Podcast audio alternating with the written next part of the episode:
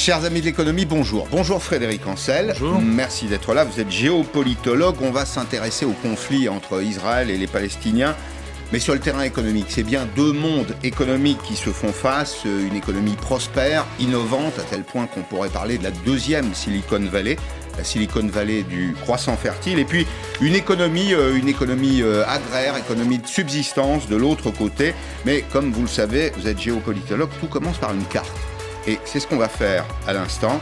Distinguer les territoires pour commencer. De quoi parle-t-on exactement? Il n'y a pas une Palestine, il y a en réalité deux Palestines, deux territoires palestiniens. Vous allez le voir sur cette carte. D'un côté, la Cisjordanie qui est adossée à la Jordanie. Vous voyez la ville de Jérusalem. Alors c'est un territoire qui est relativement vaste comparé à la bande de Gaza qui est une petite bande de terre qui est posée le long de la, Méditerranée sans lien en particulier. Et j'insiste là-dessus parce que les discontinuités spatiales ont toujours euh, une importance particulière. Il n'y a pas de lien entre ces, deux euh, territoires. La bande de Gaza, c'est 41 km de long. Parfois, c'est euh, l'épaisseur du trait, quelques kilomètres de, large. C'est au passage, on va le dire, 18% de chômage et une croissance qui est pratiquement atone, avec un revenu par habitant qui est extrêmement faible. J'ajoute deux, trois éléments pour poser le débat, simplement pour comprendre de quoi nous, nous parlons. La bande de Gaza, 362 kilomètres carrés.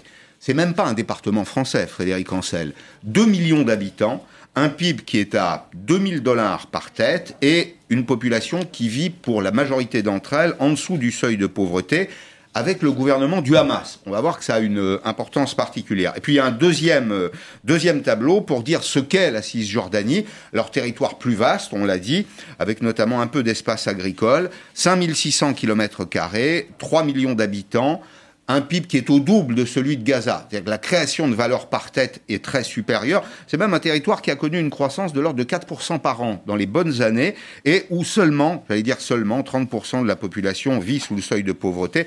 Et là, c'est euh, l'administration de l'autorité palestinienne. Et puis, autre élément, parce que il faut les mettre en, contrepoint, évidemment, ben, il y a Israël. Israël qui est un État euh, technologique aujourd'hui avec un PIB par habitant qui est supérieur à 40 000 dollars, 43 500 dollars.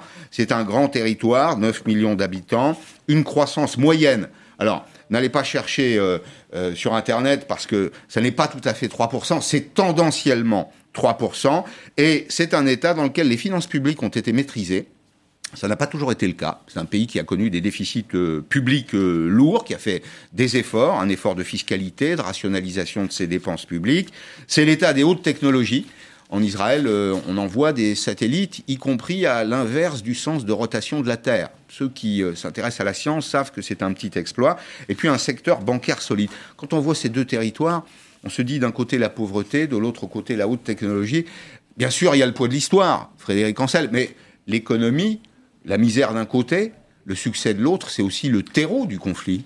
Oui, l'économie, on l'oublie trop souvent, euh, notamment euh, en France où nous sommes, comme vous le savez, 67 millions de politologues. Mais alors les économistes et les géopolitologues, ils sont nettement moins nombreux. Alors oui, vous avez raison, d'autant que l'évolution, euh, elle est très particulière, c'est-à-dire que dans les années 50, 60, 70 et jusqu'aux années 80, en réalité, Israël est considéré comme un pays du tiers-monde. Mais de la même manière que les voisins jordaniens, je rappelle que la Jordanie disposait de la Cisjordanie hein, avant 67, avant la guerre des six jours, et l'Égypte. Bon, le Liban étant un cas un petit peu à part. La Syrie était un pays euh, du tiers-monde à peine plus pauvre qu'Israël. Et dans les années 90, notamment grâce à la conjonction de deux facteurs, un, le processus de paix euh, d'Oslo, sous Rabin Peres, donc 93-2000, et euh, deux, l'arrivée en Israël de plus d'un million de juifs de l'ex-URSS. L'URSS s'effondre euh, en 90-91, mais les portes de l'URSS s'ouvrent pour les juifs du URSS dès fin 88. Des gens qui travaillaient sur des matériels extrêmement anciens ou rudimentaires, mais dont la valorisation du savoir était une, pour lesquels la valorisation du savoir était extrêmement importante. Donc il y a beaucoup d'ingénieurs russes qui arrivent euh, en Israël, et la conjonction de ces deux facteurs en dépit de l'éclatement de la deuxième intifada, qui va coûter chaque année entre 2000 et 2003 entre 0,5 et 1 point de PIB à Israël. Et eh bien, en mmh. dépit de cela, et d'ailleurs toutes les agences de notation économique et de prévision le disaient, l'économie est saine au sens où, je parle d'Israël, au sens où effectivement cette économie va s'orienter vers le high-tech. Mhm. Au point qu'aujourd'hui, c'est-à-dire 15 ans après la dernière récession, disons, euh, euh, israélienne, dans les années 2003-2004, eh bien, plus de 60% de toute la valeur ajoutée de ce que produit mhm. Israël s'inscrit dans le high-tech. Et le tourisme, dont, dont, on parle beaucoup pour Israël, reste un secteur important, mais le tourisme est passé, par exemple, sous la barre des 10%. Est-ce qu'il y a une politique volontariste de l'État israélien pour soutenir cette pépinière d'entreprises qui euh, produisent euh, dans le domaine du digital, mais pas seulement, dans le domaine de la médecine aussi, des sciences du vivant, des innovations qui sont achetées un peu partout? Alors la réponse est oui, très concrètement. C'est volontariste, c'est ah, très Ça a été décidé, c'est pas spontané. C'est pas spontané, ça a été décidé, et je vous dirais d'ailleurs que ça renvoie aux vieilles représentations du savoir au sein du mouvement sioniste. Je rappelle que dans les années 20, mmh. vous avez trois universités dont une qui aujourd'hui ressemble de près ou de loin à l'école polytechnique, en tout cas qui est extrêmement avancée sur le plan technologique, c'est le Ternion de, de Haïfa, qui sont créés sous le mandat britannique. Donc si vous voulez, cette valorisation du savoir, comme dans beaucoup d'autres sociétés, euh, elle a toujours existé en Israël, mais dans les années 90 et 2000, je le répète, vous avez une montée en puissance phénoménale du high-tech. Alors pourquoi en deux mots? Un, parce que ça permet d'obtenir une valeur ajoutée beaucoup plus importante que l'agriculture, qui là mhm. aussi représentait une valeur euh, sioniste extrêmement importante, mais qui aujourd'hui pèse pour moins de 1,5% de l'ensemble du PIB israélien. On achetait des pamplemousses, des les fameuses oranges, les agrumes, les avocats, les pamplemousses. Alors, il y en a toujours, si vous les aimez, je vous rassure, ils sont toujours sur le marché. Sauf qu'ils représentent moins de 1,5% du PIB israélien et moins de 2% de l'intégralité des, euh, travailleurs euh, israéliens. Donc vous voyez que...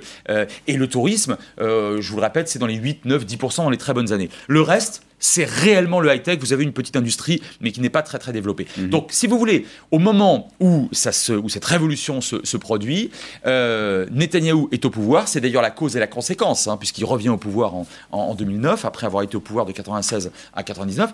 Et lui, euh, diplômé du MIT, est passionné d'économie, c'est un ultra-libéral.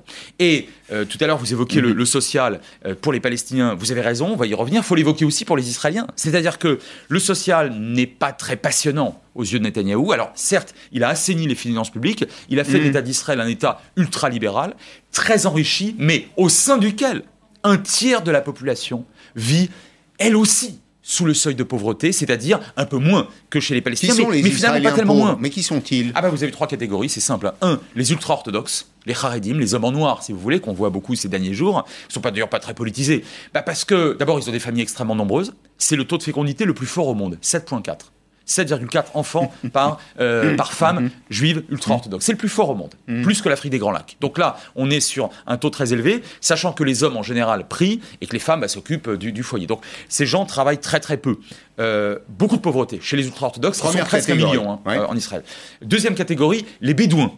Alors on les oublie trop souvent, ils sont environ 150 000, ce sont des Arabes musulmans qui vivent souvent dans le désert du Negev, un petit peu en Galilée, et qui pratiquent l'agriculture archivivrière, un tout petit peu de tourisme, un tout petit peu d'artisanat, et qui sont vraiment la lie sur le plan social, je veux dire, de l'État d'Israël. Et enfin, un certain nombre de juifs séfarades, Israël, autrement dit, originaires des pays du monde arabe, qui viennent du monde arabe et qui vivent notamment dans le nord Negev, des villes comme Beersheba, comme euh, euh, etc. Et qui sont la main d'œuvre des activités de service? Oui, alors c'est ça, service, un petit peu tourisme, et puis, et puis bah, pas grand-chose d'autre. Et là, on a vraiment une, paupérisation importante ces dernières années de cette société. Et je mettrais euh, aux côtés des juifs séfarades, par un faux paradoxe, hein, euh, des arabes israéliens, donc pas bédouins, une autre catégorie, arabe musulmane, qui vit plutôt euh, en Galilée, hein, dans, les villages de Galilée, où, mm. pour être très honnête, le service, les services publics sont, existent, mais ne sont pas très développés, mais surtout, le secteur privé n'entre pas dans ce secteur-là. Pourquoi? Parce que vous avez un niveau socio-éducatif qui est faible et la, la, baisse entraînant la baisse, euh, comme souvent, bah, au fond, on se dit qu'il y a quand même très très peu de haut niveau de, technicité sur place, il y a peu d'ingénieurs et il n'y a pas beaucoup d'argent à faire. Donc, ah. on investit plutôt à Tel Aviv. Alors, pendant cette année de, Covid, le niveau de socialisation des, Israéliens a augmenté. Le gouvernement a dopé notamment euh, l'assurance chômage, euh, les aides directes et, et indirectes. Et c'est un État qui est sorti assez vite d'ailleurs de la pandémie qui a redémarré son activité. Alors l'activité industrielle ne s'arrête jamais, on le sait, parce qu'on peut télétravailler, mais l'activité touristique reprend aujourd'hui. Et puis de l'autre côté, donc, une activité euh, économique euh, faible, euh, voire indigente dans la bande de Gaza, mais aussi en Cisjordanie. La Cisjordanie, pour décrire ce que c'est, on se pose très souvent la question, ce sont des territoires dans lesquels il y a une petite industrie, il y a du commerce, il y a de l'artisanat, il y a tous les métiers qui sont liés à l'agroalimentaire euh, notamment. Mais ça reste malgré tout une économie qui produit assez peu de valeur. Donc on voit bien qu'il y a un décalage très fort entre les deux territoires. Absolument. Il faut ajouter d'ailleurs des services. Pourquoi des services? Parce que euh, depuis les accords d'Oslo et, euh, et, a fortiori le, les relations, enfin oui, qu'on va qualifier de bonnes voire d'excellentes, contrairement à ce qu'on pourrait croire, entre l'autorité palestinienne d'une part et l'État d'Israël d'autre part, notamment contre le Hamas, on pourra y revenir, euh, l'autorité palestinienne a réussi à créer plusieurs dizaines de milliers d'emplois publics. Alors ce sont donc des fonctionnaires hein, de l'autorité mmh. palestinienne qui sont financés, qui sont payés par vos impôts et les miens qui sont payés par euh, des services onusiens. Un programme, un programme de l'ONU qui est dédié à ces territoires. C'est ça, les contribuables américains, des contribuables français en tant que tels euh, aussi, et puis euh, très très peu par l'autorité palestinienne qui est assez désargentée. Les territoires, enfin les, les, contribuables américains un peu moins sous le mandat de, de George Bush, mais on le verra tout à l'heure. Et de Le nouveau président de, du président Trump, pardon, le nouveau président américain Biden, lui a décidé à nouveau d'abonder ce fonds des, des, Nations Unies pour pour aider ce, ce, ce territoire. Deux mots peut-être de la situation particulière de, Jérusalem. Est-ce que vous ne pensez pas que le grignotage progressif des zones palestiniennes par ceux que vous appelez les, ultra-orthodoxes est une espèce de ferment de guerre sociale? Ah bah, il est bien clair que ça n'aide pas. Ça n'aide pas euh, au maintien ou plutôt au recouvrement ou à l'obtention de la paix. Ça, c'est le premier point. Le deuxième point, je ne suis pas tout à fait sûr que ça concerne le social. Parce qu'en réalité, ces gens-là, ces ultra-orthodoxes, certains d'ailleurs ne sont pas, euh, sionistes religieux d'une tendance qui est moins orthodoxe. Peu importe. Ces gens-là ne sont pas très riches. C'est-à-dire qu'en fait, on a affaire à des gens qui sont euh, qui qui nient un, un, titre de propriété et, vice versa. C'est le fameux argument de l'antériorité qui peut qui permet de remonter à la Bible ou au Moyen Âge. Bon, mais entre gens qui finalement ne sont pas des nantis. Vous voyez, il ne faut pas imaginer que finalement les, les nantis de Tel Aviv, hein, pour faire simple, sont ceux qui revendiquent le plus euh, des euh, bâtisses du 19e siècle dans la partie orientale de Jérusalem. Pas du tout. Pas Eux sont ouverts sur le monde. Ben non, et bien, sûr. ils sont logés ailleurs. Ah bah ils sont logés ailleurs, ça c'est sûr. Alors, euh, deux mots de, de, Gaza, zone sous contrôle. J'ai la question qui fâche. La question qui fâche, c'est qui finance les roquettes qui sont tirées de Gaza? Pendant une bonne vingtaine d'années, ça a été l'Iran. Très concrètement, l'Iran soutenait le Hamas. Je rappelle qu'il a été créé en 88 pendant la première intifada. C'est la branche palestinienne des Erwan, donc des frères musulmans. C'est un parti islamiste euh, extrêmement euh, dur. Hein, euh, la preuve, la preuve, c'est pas qu'il lance des missiles sur Israël. La preuve, c'est qu'il a conquis Gaza après le retrait israélien de 2005 au détriment de l'autorité palestinienne. Hein, l'autorité palestinienne n'a plus, là encore pour faire un peu de géopolitique, n'a plus rien à voir à Gaza. N'a plus, aucune, prérogative en tout cas. Voilà, c'est ça. Elle est exclusivement influente et même, a priori, enfin, elle dispose des prérogatives autonomes en Cisjordanie, mais pas à Gaza. Donc le Hamas a été soutenu par l'Iran qui cherchait, euh, avec le Hezbollah au Liban, avec donc le Hamas dans la bande de Gaza, avec d'autres communautés soit chiites, soit euh, autres, euh, à, à, obtenir des leviers à, jouer un rôle dans la région. Et à jouer un rôle dans la région et à mettre les pieds en Méditerranée. Sauf que. Donc vous parlez à l'imparfait, c'est plus le cas. C'est plus le cas. Parce que le clivage entre chiites et sunnites sur l'ensemble du Moyen-Orient est devenu tellement dur, c'est devenu une guerre froide, et parfois pas si froide que ça, regardez ce qui se passe au Yémen et, en Syrie, tellement profonde qu'en réalité, l'Iran n'a plus soutenu le Hamas, qui lui, bien évidemment, est un mouvement sunnite. Tous les Palestiniens sont sunnites. Hein. Bon. Et l'Iran a été remplacé sur le plan financier par le Qatar.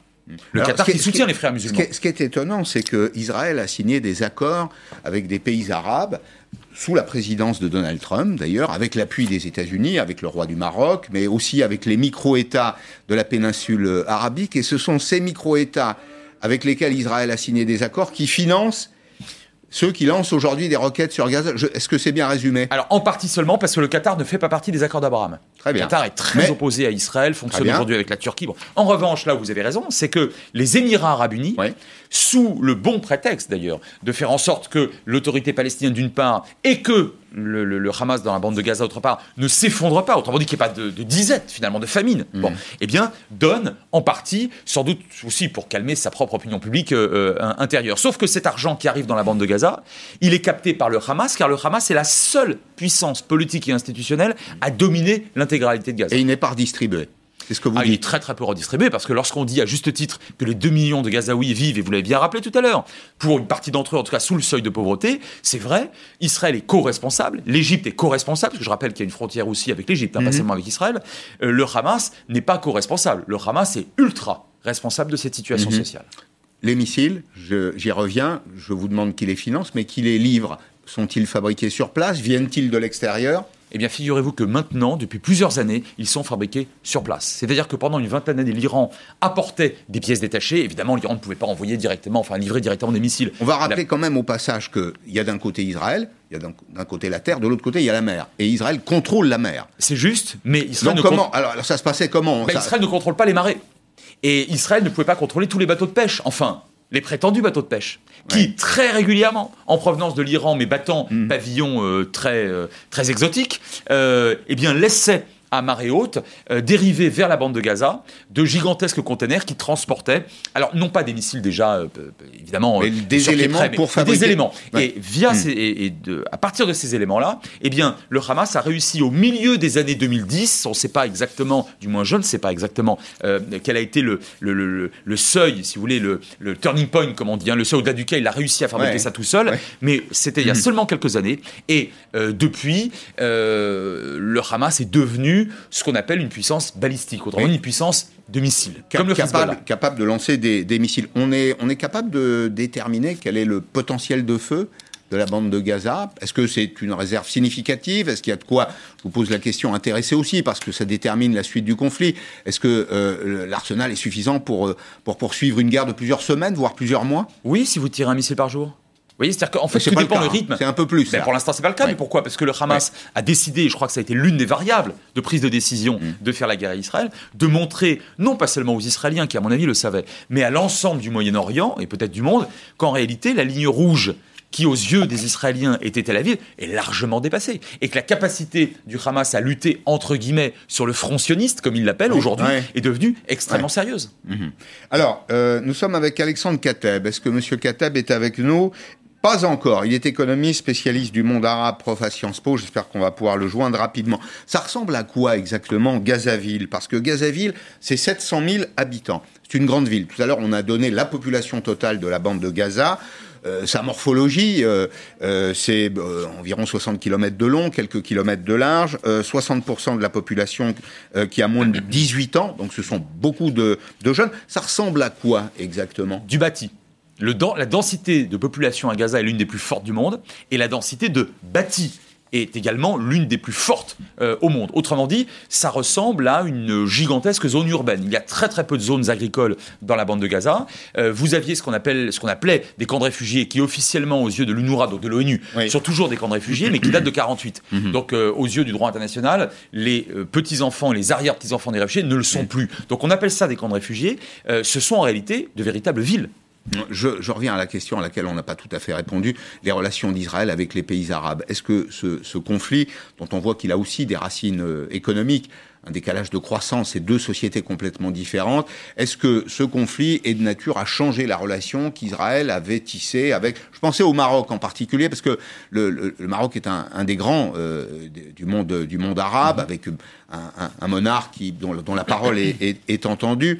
Est-ce que ça peut changer les relations diplomatiques et économiques d'Israël avec ces pays? Alors je ne le crois pas pour deux raisons très simples. C'est que Donald Trump a échangé en quelque sorte Ouais. la reconnaissance d'Israël par ces pays euh, contre euh, des avantages plus ou moins substantiels. Je vais vous donner juste deux exemples. Ouais. Ah bah, des États-Unis. C'est-à-dire que les États-Unis, par exemple, avec le Maroc, ont reconnu le Sahara occidental ex-espagnol Oui, comme faisant partie intégrante du Maroc. Or, c'est une revendication marocaine absolument Et fondamentale. un conflit avec l'Algérie, avec le Et bien voisin sûr, algérien. Bien sûr, l'Algérie, elle ne le reconnaît pas. Euh, les Émirats arabes unis, eux, ça vous aura pas échappé, ont euh, reçu, euh, il y a quelques semaines de cela, leur première escadrille de F-35.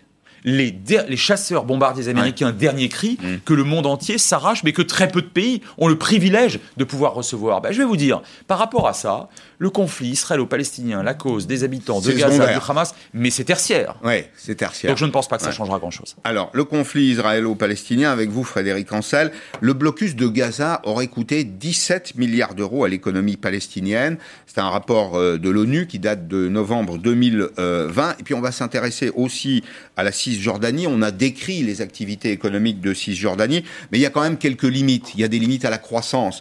Euh, par exemple, la circulation des travailleurs qui est limitée. Une partie des travailleurs, une partie de la main d'œuvre travaille en Israël. C'est bien ça. Juste avec des difficultés d'acheminement parfois, et puis des produits de haute technologie qui sont interdits. Pourquoi? Parce qu'ils ont tout à la fois un usage civil et militaire. C'est une économie sous tutelle qui ne se développera pas bah, elle peut pas se développer en tout cas à un rythme plus rapide que l'économie israélienne par exemple. Pourquoi? Parce que les deux économies sont extrêmement imbriquées. En fait, le volume d'échange entre la Cisjordanie et euh, Israël pour mm. la Cisjordanie euh, dépasse les trois quarts de l'ensemble de l'économie cisjordanienne et le reste, vous, vous l'avez rappelé à plusieurs reprises, c'est surtout vivrier. Vous mm. avez une, un très petit import-export avec la Jordanie voisine, mais la Jordanie, le PIB global de la Jordanie est, l'un des plus faibles du monde. Donc ça. on peut pas avoir. Donc si vous voulez, de ce point de vue-là, euh, on ne peut pas, il peut y avoir un développement. Vous avez rappelé d'ailleurs qu'il y, a une, qu'il y avait un développement économique, euh, une croissance pour être très précis, en Cisjordanie, de 3 à 4 ces dernières années. C'est vrai, mais notamment parce que les euh, financements internationaux ont permis à Mahmoud Abbas, le président palestinien, de créer des fonctionnaires. Mmh. Alors ces gens-là, bah, il faut les, loger, puis ils consomment. les bailleurs de fonds ne surveillent jamais la destination finale de l'argent? Alors, ils ne surveillent pas toujours. En Cisjordanie, oui, pourquoi? Parce que l'autorité palestinienne est sous quasi-tutelle de l'ONU, et par conséquent, il y a des comptes à rendre. Et, j'ajoute que l'autorité palestinienne est le seul de tous les partenaires palestiniens potentiels à être reconnu euh, par le quartet, donc euh, bon, par les grandes puissances. Le Hamas, pas du tout. Donc le problème avec le Hamas, qui n'est pas celui qui prévoit avec l'autorité palestinienne, c'est que quand vous donnez de l'argent euh, dans la bande de Gaza, vous le donnez bah, pour l'essentiel au Hamas, puis vous ne savez pas ce qu'il en fait. Alors que en Cisjordanie, a priori, euh, les choses sont quand même beaucoup plus, euh, beaucoup plus surveillées. Alors, nous sommes avec Alexandre Kateb, économiste spécialiste du monde arabe, euh, prof à Sciences Po. bonjour, Monsieur Kateb, merci d'être avec nous. Première question, pourquoi est-ce que l'économie palestinienne n'a jamais décollé?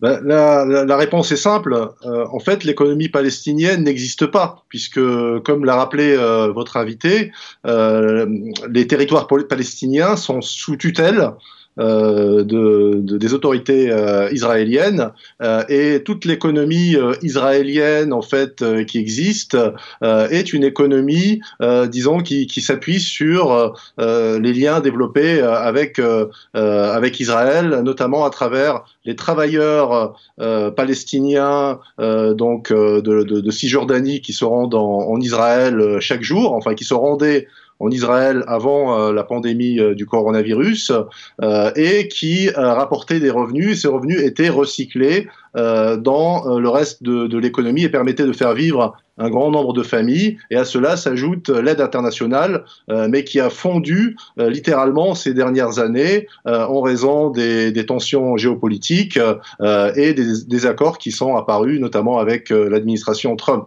Un État à part entière serait-il plus efficace? Vous savez, c'est la question que tout le monde se pose. Est-ce que ça changerait au fond?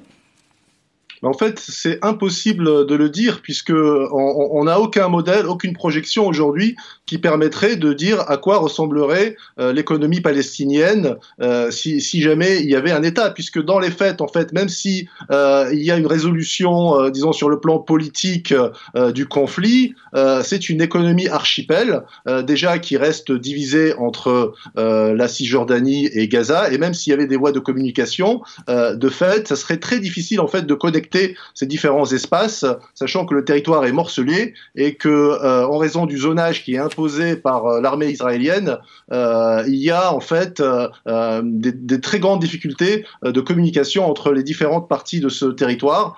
donc aujourd'hui, c'est très difficile de se projeter dans l'avenir, si ce n'est de miser sur des secteurs disruptifs, des secteurs d'avenir comme par exemple les nouvelles technologies, l'économie numérique, où là en fait ces problèmes se posent moins, ils se posent mais ils se posent moins. et je pense que l'espoir viendrait de là, et notamment de la collaboration qui a été engagée avec un certain nombre euh, d'investisseurs euh, internationaux et d'investisseurs israéliens qui croient vraiment au potentiel euh, des jeunes palestiniens dans ce secteur. Précisément, une question sur la formation. Est-ce que les Palestiniens bénéficient d'une bonne formation? Vous savez, pendant le conflit, on racontait que les, les diplômés palestiniens quittaient souvent le territoire. Ce sont, c'est un peuple qui, comme les autres, étudie, travaille, et ni plus ni moins réussit autant que les autres. Il y a une diaspora palestinienne dans le monde qui s'est beaucoup exportée et finalement qui concentre assez peu ses centres d'intérêt sur le territoire palestinien. Mais je reviens à ma question de départ. Est-ce que les Palestiniens bénéficient d'une bonne formation? Alors, en tout cas, euh, les Palestiniens, les jeunes Palestiniens euh, font, parmi, font, font partie des, euh, des, jeunes les mieux formés du monde arabe. Euh, ça, c'est clair. C'est paradoxal de dire ça, mais en fait, on constate que euh, le, le, le, niveau de scolarité est très important. Le nombre d'années d'études est, est, beaucoup plus important que euh, dans le reste du monde arabe. Euh, et euh, en effet, c'est une des formations, des, des populations euh, les mieux formées avec le Liban voisin. donc, en raison de l'absence d'opportunités pour valoriser cette formation mmh. localement, la seule solution aujourd'hui, c'est l'émigration. Mhm. évidemment. Merci Alexandre Kateb, intéressant. Euh, c'est vrai tout ça, euh, Frédéric Ancel. C'est vrai que euh, vous avez décrit tout à l'heure un, mouvement centripète, c'est-à-dire vers le centre, c'est-à-dire des Juifs d'Israël, de, de Russie notamment, qui reviennent en Israël. À l'inverse, la diaspora palestinienne a quitté le territoire. Alors, vous avez, j'abonde sur ce qu'a dit mon collègue de, de, Sciences Po, notamment sur la diaspora palestinienne dans les pays du Golfe. Euh, dans les années 80-90, euh, euh, la plupart des ingénieurs arabes qui travaillaient dans le monde arabe et notamment dans le Golfe arabo-persique, c'était des Palestiniens. Donc mmh. le degré de formation, il est, le niveau de formation, il est traditionnellement élevé en diaspora. J'ajouterais que c'est vrai pour beaucoup de diaspora dans, dans, dans l'histoire. Maintenant, prenez, prenez le cas d'un Shimon Peres, prix Nobel de la paix, ministre des Affaires étrangères dans les années 80 et 90 en Israël, qui avait conçu une espèce de grand plan. Euh, en hébreu, il disait Mizrah Hatichon Achadasha, c'est le nouveau Moyen-Orient. Et ce nouveau Moyen-Orient, euh, il devait être euh, conçu sur la base des universités, des routes et des chemins de fer, donc des, liens très importants entre Israël et les pays arabes et bien évidemment des Palestiniens, et de gigantesques complexes touristique. Mm. Euh, et il avait notamment évoqué Gaza. Et à l'époque, euh, un État s'était déclaré très défavorable à cette idée, c'était l'Égypte voisine. Pourquoi? Parce qu'il y a un port, une ville portuaire au nord du Sinaï égyptien, mm. c'est El Arish. Mm. Mais vous croyez que les Égyptiens, ils ont envie de voir euh, Gaza devenir une zone franche Parce qu'on avait évoqué cette possibilité quand même, justement pour, pour, pour propulser l'économie palestinienne, une zone franche à quelques kilomètres de, de, de, de l'Égypte? En fait, beaucoup de déclarations d'intention des Arabes, du monde arabe, à l'endroit de la cause palestinienne, mais assez peu d'actes au fond. Ah ben c'est le moins que vous puissiez dire. Et puis alors là, avec les accords d'Abraham, euh, là les Palestiniens se, sentent littéralement euh, seuls. Enfin, euh, je, vous savez, j'ai l'habitude de dire, je le dis d'un mot, j'ai l'habitude de dire et d'écrire depuis de nombreuses années. Et le printemps arabe d'il y a dix ans nous l'a démontré. le conflit israélo-palestinien a été relégué par les grandes nations, hein, y compris dans le monde arabe, au rang de simple contentieux autant un conflit, il peut être urgent de le, résoudre, mm. autant un contentieux, il n'est pas urgent de le résoudre. Mm. Dernier point, euh, des manifestations pro-palestiniennes ce week-end euh, à Paris. Vous savez, c'est un conflit qui s'exporte beaucoup il y a une espèce de d'onde euh, un peu partout euh, en Europe, dans le monde probablement, particulièrement en France. Manifestation à l'appel d'organisations euh, que je ne connais pas d'ailleurs, interdit, manifestement interdit par le ministre de l'Intérieur, Gérald Darmanin. Ce type de conflit, pourquoi s'exporte-t-il de façon aussi nette, aussi radicale en France? D'abord parce que vous avez beaucoup de Français qui biographiquement sont originaires de pays ou de groupes religieux. Euh, qui sont de près ou de loin liés à ce conflit. Pour parler très très concrètement, vous avez des Français d'origine musulmane. Alors tout le monde ne s'intéresse pas aux Palestiniens lorsqu'on est euh, musulman en France, mais beaucoup s'y intéressent néanmoins parce que le peuple palestinien est un peuple euh, musulman, arabe musulman. Vous avez une forte communauté juive. Avec, des chrétiens. Oui, avec, des chrétiens. Il en reste plus mm. beaucoup, mais il reste encore effectivement 2 mm. à 3% de chrétiens. Vous avez raison de le rappeler. Bon, ça c'est un point important. La sensibilité, elle peut après tout, s'exprimer comme, comme on le ressent, comme on le veut. Hmm. Moi, je suis gêné par autre chose. C'est que ceux qui se prétendent, en tout cas parmi ceux qui se prétendent, amis ou alliés de la cause palestinienne, parce que les Palestiniens sont arabes et musulmans, et musulmans en particulier. Euh, vous en avez très peu qui manifestent lorsque les autorités chinoises mènent une politique que beaucoup qualifient de génocidaire à l'encontre des Ouïghours. Et je vous hmm. passe, et je vous passe, parce qu'on n'a pas le temps d'en parler, de la politique birmane vis-à-vis des Rohingyas musulmans, etc., etc. Donc je suis très gêné parce que sur ces questions-là, parce par que deux poids deux mesures, c'est ce qui alors d'une alors d'une part, d'autre part par l'instrumentalisation hmm. de beaucoup de militants hmm. qui fondamentalement sont des militants anti-israéliens, voire antisémites, et qui instrumentalisent la cause palestinienne. Dernier point, en bas de l'écran, les Palestiniens martyrs et bourreaux. On peut dire que tout à la fois ils ont souffert, mais qu'ils sont aussi les bourreaux de leur propre cause. On parlait d'économie. L'économie n'a jamais été une préoccupation d'Yasser Arafat, pas plus qu'elle n'a été véritablement une préoccupation des dirigeants israéliens. J'ai commencé ma thèse de doctorat en 1993, j'ai soutenu en 97. Et je connaissais un peu le conflit depuis 86. Je vais vous dire quelque chose. Les Palestiniens, j'en ai rencontré des milliers, et je leur parle régulièrement. Euh, les Palestiniens regrettent de ne jamais avoir eu les leaders que les Israéliens ont lu, à commencer par Ben Gurion. Alors, il ne cite pas Netanyahou, mais il cite Ben Gurion, mhm. il cite euh, Rabin, Pérez éventuellement, parfois il cite même Sharon. Les Palestiniens n'ont malheureusement jamais obtenu les leaders qu'ils auraient mérités. Merci beaucoup. Merci Frédéric Ancel, géopolitologue.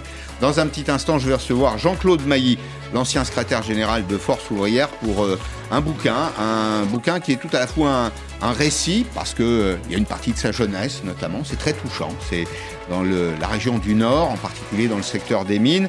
Euh, et puis c'est un essai aussi, c'est en même temps un essai politique, un essai social sur le syndicalisme en France. La vie d'un syndicaliste, Jean-Claude Mailly, dans 5 minutes. À tout de suite.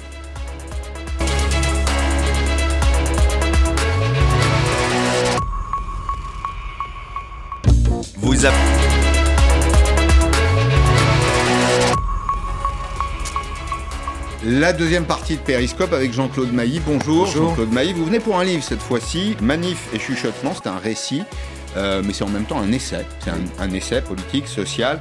Un syndicaliste dans euh, Le secret de la, de la République, c'est chez Flammarion. Avant de vous donner la parole, je voulais juste vérifier quelque chose qui intéresse une partie des Français, c'est comment fonctionnent aujourd'hui euh, les trains. Est-ce que ça marche bien? Pourquoi? Parce qu'on a un long week-end. Il y a beaucoup de Français qui ont choisi de partir. C'est la, fin des, barrières euh, invisibles dans le pays. On peut changer de région. Euh, Alain Krakowicz est avec nous. Merci, Monsieur Krakowicz d'être. Vous êtes directeur des voyages à la SNCF. vous sortez, vous, d'une période de disette, n'est-ce pas? Les quelques mois qui se sont écoulés, c'était un programme qui était un peu réduit aux acquets, si je puis dire. Est-ce que vous avez pu mobiliser toutes les ressources sociales, la main-d'œuvre et technique pour remplir votre mission, transporter les Français? Oui, comme vous dites, on sort d'une période difficile depuis euh, plus d'un an. Mais on a eu euh, là plusieurs semaines pour se préparer. On attendait avec impatience euh, cette possibilité de permettre à, nos, à, nos, à tous nos clients de voyager. Et, les cheminots sont ravis d'accueillir les clients. Toutes les rames sont prêtes, tous les cheminots sont prêts. On fait rouler en ce moment 100% de nos trains, en particulier sur le sud-est, sur l'Atlantique, pour permettre à nos clients de partir en week-end. Vous avez retrouvé un programme, comme vous dites dans votre jargon, un plan de transport à peu près normal? Oui, le plan de transport en particulier euh, sur le sud-est et sur l'Atlantique, parce qu'on sait que les clients aujourd'hui, euh, ils cherchent à partir vers la Côte d'Azur, euh, vers le sud-ouest, vers la Bretagne il est euh, normal. Et d'ailleurs, les trains sont pleins. Euh, ils étaient pleins hier soir et ils seront en particulier pleins dimanche soir pour, euh, pour les retours de week-end. Bonne nouvelle, bonne nouvelle. Dernière question, Alain Krakowicz. pardon d'être un peu direct, vous avez pratiqué une politique tarifaire raisonnable? Vous n'en avez pas profité? Non, on a même proposé plus de petits prix que d'habitude, puisqu'on a mis en vente 5 millions de prix à moins de 39 euros. Euh, ça représente un quart de l'ensemble des billets euh, qu'on vend euh, jusqu'à la fin août. Donc vous voyez, au contraire, on a choisi de proposer à nos clients de revenir dans les trains en leur proposant des petits prix. Merci Alain Krakowicz, ça fait plaisir de voir que les trains roulent à nouveau. N'est-ce pas Jean-Claude Mailly Tout à fait. On a besoin d'un peu d'air. Alors, le vieux monde se meurt, le nouveau est lent à apparaître, et c'est dans ce clair-obscur que surgissent les monstres. C'est mmh. d'Antonio Gramsci. Antonio Gramsci, c'est le XXe siècle, c'est mmh. euh, celui qui nous dit que c'est la culture qui fait les, les, sociétés. Mais il ajoute aussi, je suis pessimiste par intelligence, mais optimiste par la volonté. Jean-Claude Mailly, Manif et chuchotement chez Flammarion, vous décrivez votre parcours, vous êtes né en 1953, vous avez connu une période qui était formidable, c'était l'amélioration constante du niveau de vie, les 30 glorieuses, pas de guerre sur le territoire, une licence de sciences économiques, et euh, vous avez côtoyé des dizaines de milliers de personnes tout au long de votre vie des gens dans les entreprises, des dirigeants, des salariés, des, syndicalistes. Euh, de 2004 à 2018, secrétaire général de Force ouvrière, vous avez géré des conflits, des rapports de force. Moi, je vous trouve, à titre personnel, puisque je vous connais depuis un petit moment, exceptionnellement détendu. Oui, oui, je suis très détendu.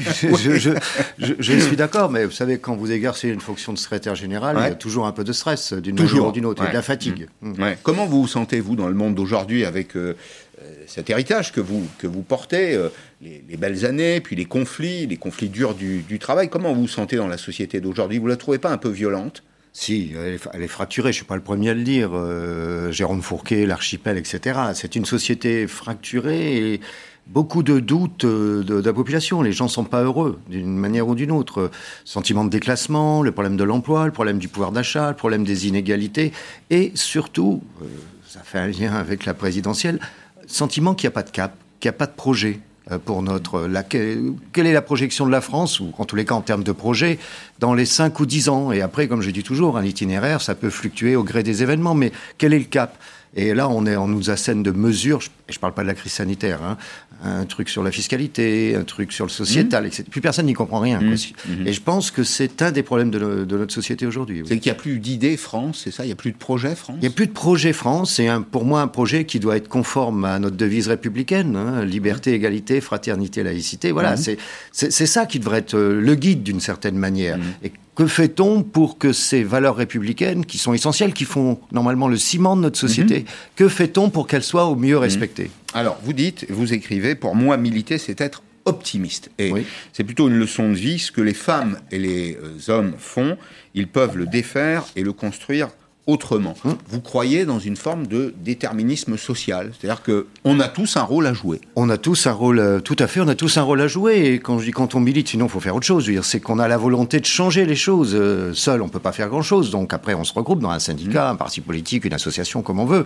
Mais en fait, euh, quand on est unis sur sur une idée, sur une conviction, sur un projet, et eh ben après l'objectif c'est de le faire, c'est de le faire passer. Et je hum. pense que le militantisme, ça doit aller avec l'optimisme. Vous avez côtoyé des présidents de la République, plusieurs, pendant votre mandat. De Jacques Chirac, euh, vous dites qu'il était plutôt ouvert au dialogue social, qu'il laissait du pouvoir, euh, des prérogatives à son Premier ministre. C'était pas le, Jupiter tout-puissant, c'est ce que vous semblez dire euh, entre eux. Il y a un deuxième personnage dont vous parlez, qui est Nicolas Sarkozy. Vous dites qu'il n'avait pas la fibre sociale. C'est vrai qu'il vient lui-même d'un univers culturel dans lequel les relations sociales étaient peut-être pas l'essentiel. Euh, mais vous dites, il parlait cash. Mmh. Il parlait cash et euh, il savait aussi s'entourer. Il s'est entouré de quelqu'un que vous connaissez bien. Oui, bien sûr. Raymond, Soubi. Raymond Soubi était capable d'appeler le secrétaire général de Force ouvrière, de la CGT, de la CFDT, en disant les amis, on calme le jeu et on négocie. Oui, c'est ce que je pourrais appeler un orfèvre du social. Quoi. Donc il savait faire, il savait préparer les réunions, les conférences sociales, assurer le suivi derrière. Hmm. Oui, oui, il a, il a eu un rôle clé. Euh, c'était en gros, c'était un peu un super ministre du travail. Quoi, hein, et il n'y a plus ça aujourd'hui?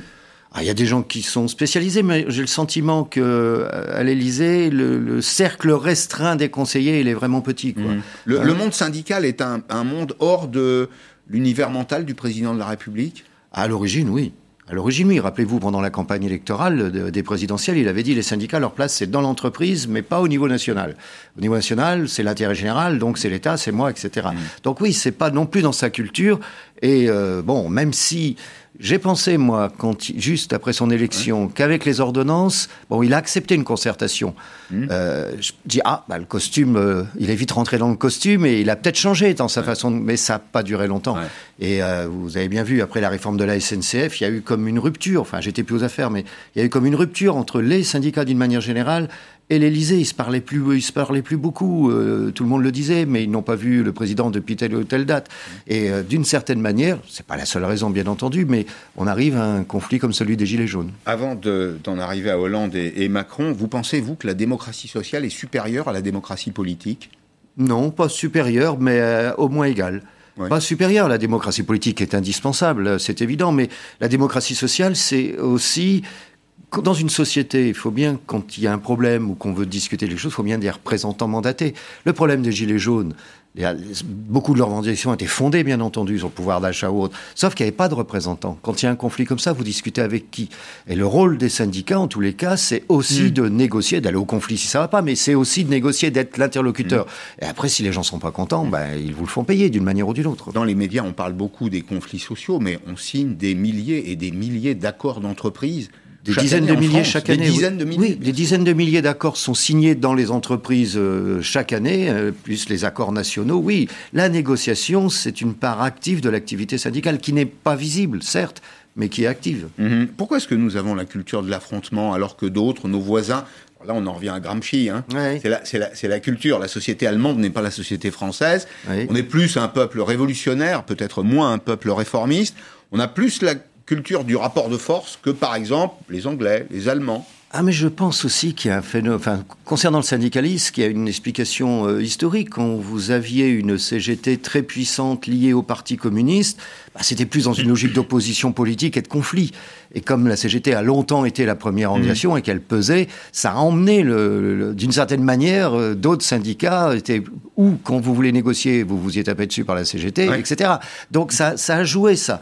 Euh, je pense moi que l'avenir, enfin c'est ma point de vue personnel, que l'avenir du syndicalisme euh, Conflit, il y en aura toujours, bien entendu, mais c'est d'abord de privilégier la négociation, ce que j'appelle la co-construction. C'est pas de la cogestion, mais en fait, on essaie de trouver la solution ensemble. Ça s'appe,elle la négociation. Mmh. Deux autres présidents, donc François Hollande, là vous n'êtes pas tendre, hein vous dites pas franc du collier. Oui. Bah, écoutez, c'est l'expérience. L'homme est sympathique humainement, c'est pas le problème. Sauf qu'à chaque fois que j'étais amené à le voir, euh, je sortis du bureau, bah, j'avais pas de réponse à mes questions. C'était, euh, je disais à mes amis en rigolant. problème qui, qui, ne se règle de lui-même, c'est ça Oui, d'accord. Mais je, disais à mes amis en riant, si vous voulez jouer avec lui, il y a un jeu où vous serez sûr de perdre, c'est le ni oui ni non. Voilà. Donc il n'y avait pas de réponse. Et puis Macron, vous dites, euh, euh, il a raison, lui seul a raison, et la négociation sociale retarde les, réformes. On peut d'ailleurs un peu abondé dans ce sens-là, euh, Jean-Claude Mailly. C'est vrai qu'on a besoin de réformes en France. Enfin, le mmh. monde dans lequel nous sommes aujourd'hui n'est pas le monde qu'on a connu, euh, vous et moi, dans mmh. les années 60 ou 70. Il a changé, peut-être qu'il faut changer aussi les cadres sociaux, et que parfois on a l'impression que les syndicats disent non pour le plaisir de dire non, qu'il y a un peu de conservatisme, vous voyez? Ouais, je pense pas. Enfin, ça dépend peut-être des organisations, mais je, je pense pas. Euh, vous savez, les réformes, oui, qu'il il en faut des réformes, bien entendu, mais comment on les prépare, ces réformes? C'est la question, hein. Ben, bien sûr, est-ce qu'il y a une vraie concertation Ou est-ce que, par exemple, regardez la dernière réforme de l'assurance chômage, ça fait encore des vagues aujourd'hui. C'était vraiment la mauvaise méthode. Euh, annuler, d'une certaine manière, un accord qui était encore valable demander au syndicat patronal de négocier tout en sachant que ça ne marcherait pas, pour prendre la main sur le système. Ça, c'est irrespectueux des interlocuteurs sociaux et de la démocratie sociale. Mm. Hein, donc, les réformes, il en faut, mais ça se préparer. Le temps social n'est pas le même que le temps politique. Le temps politique est rythmé par des élections, et il y en a euh, entre les municipales, les régionales hautes, il y en a souvent. Le temps social, il y a des élections dans l'entreprise, mais c'est pas le même. Il peut être un peu plus long, et ça, faut l'accepter. Est-ce que euh, on peut appliquer le même droit social à une multinationale qu'à la boucherie sans eau? Que vous connaissez sans doute, oui. si vous êtes lecteur de Tintin. Oui, oui, oui. est-ce que euh, je bah, veux sur dire des, Oui, sur des règles communes, oui, par des négociations de branches, si c'est dans le même secteur, et, ou des négociations interprofessionnelles. Après, vous savez bien qu'il y a les négociations euh, d'entreprise et euh, les droits sociaux dans une grande entreprise sont plus forts que dans une petite entreprise, parce qu'on a amélioré les choses par le dialogue social dans l'entreprise. Parce qu'il y a de l'histoire. Est-ce que vous comprenez que on trouve parfois un peu injuste le procès qui est fait aux chefs d'entreprise en France? Chefs d'entreprise en France, quand on regarde par exemple la nomenclature de l'INSEE, c'est pour 2 millions des dirigeants de toutes petites entreprises, moins de 10 salariés, qui souvent n'ont pas une situation sociale et économique très supérieure à celle de leurs collaborateurs. Il n'y a pas un, un, patron bashing en France si, euh, bah, le terme même de patron est devenu péjoratif. D'une certaine manière, et il faut faire la distinction entre un chef d'entreprise propriétaire de son entreprise, qui investit seul dans son entreprise, qui prend seul les responsabilités, qui gagne correctement sa vie, mais pas toujours, hein, d'une manière ou d'une autre, et euh, le PDG salarié euh, qui a été nommé par des actionnaires et qui est sur les marchés internationaux et qui lui est indifférent au résultat de l'entreprise, d'ailleurs, dans la plupart des cas. Oui, tout à fait. Donc on peut pas, on peut pas mettre tout le monde dans le même panier, c'est évident. Bon. Le désamour syndical, euh, moins de monde dans la rue pour les grandes manifestations. Le 1er mai, alors on a ce 1er mai, mais c'est pas un exemple parce qu'on sort d'une période très très particulière. Il y avait 100 000 personnes dans les rues de France. Et puis ces images que je voulais partager avec vous, ces images qui, qui frappent. On s'en rappelle, une camionnette de la CGT. Alors là, il s'agit de la CGT vandalisée, des militants euh, pris à partie, euh, attaqués au cri de collabo. Comment, comment est-ce qu'on peut en arriver à une telle situation? Les organisations syndicales sont dépassées par la violence de la société non, enfin dépassé. Vous savez, en 2016, pendant les manifestations, il y avait déjà, alors je sais pas, euh, on rappelle pour aller vite les Black Blocs, qui étaient sur le côté du cortège et qui se battaient avec le service d'ordre des syndicats en leur disant SO, service d'ordre collabo déjà, en 2016. Donc c'est à peu près les mêmes. Aujourd'hui mm. qu'on revoit, c'est inacceptable euh, ce qu'ils ont fait. Et c'est, je dirais même, c'est même dangereux démocratiquement. C'est antisocial, c'est anti-syndicat et c'est mm. dangereux démocratiquement. Mm. Leur seule logique, c'est il faut casser. Il faut casser le système, la violence du système pour faire quoi derrière, on n'en sait rien. Faut renverser la table. C'est renverser la table. Oui, mais on la remet comment debout après Ça, personne ne sait. Bien sûr. Quelques images dans ce livre, dans cet essai, récit euh, tout à fait passionnant, quelques images que vous gardez de votre jeunesse et on comprend mieux finalement le personnage que, que vous êtes. Euh, Lance, le mmh. bassin minier. Euh, la mine, les, mineurs, vous le décrivez, ces mineurs qui sortent torse nu euh, euh, dans la cour, sur la rue, les petites maisons se ressemblent, hein, ce sont souvent des petites maisons en briques, mmh. et puis ils se mettent torse nu, ils se lavent avec une eau qu'on a chauffée sur le, poêle à, charbon, à charbon d'ailleurs. Il reste toujours des traces, hein, mmh. les yeux bleus qui sortent au milieu. ça, c'est la condition ouvrière, c'est ces images, hein, c'est la condition ouvrière qui est aujourd'hui probablement dépassée, en tout cas en France. Mais comment a-t-elle évolué la condition ouvrière dans notre pays pour vous?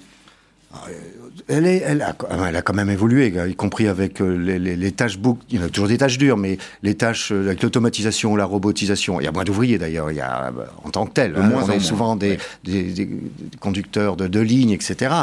Mais il y a encore aussi des, des secteurs durs. Alors la fonderie, pour ce qu'il en reste dans notre pays, c'est évident. Mais vous prenez par exemple, moi je considère qu'un des secteurs industriels les plus durs en conditions de travail aujourd'hui, c'est l'industrie agroalimentaire quand vous êtes amené pour le SMIC à travailler à 4 degrés euh, dans des conditions travail dures, posté, travail posté avec mm. un rythme de travail euh, qui est fixé au départ euh, par des gens qui sont qui travaillent à la tâche hein, et qui fixent un rythme, c'est épuisant comme travail et c'est dur physiquement. Le monde social s'est malgré tout amélioré? Oui, attendez, on ne peut pas non plus dire que la France est encore euh, avec des droits sociaux comparés mm. à d'autres pays. Moi, je, je, rappelle souvent, 72% des salles des gens sur la planète n'ont pas accès à une protection sociale. 72%. Bon, ça amène à relativiser. Merci beaucoup, Jean-Claude. Manif et chuchotement, récit, c'est chez Flammarion, un syndicaliste dans les secrets de la République. Merci de nous avoir suivis euh, aujourd'hui. Arlette Chabot à 17h pour le débat. À demain, à demain 16h en direct pour Périscope.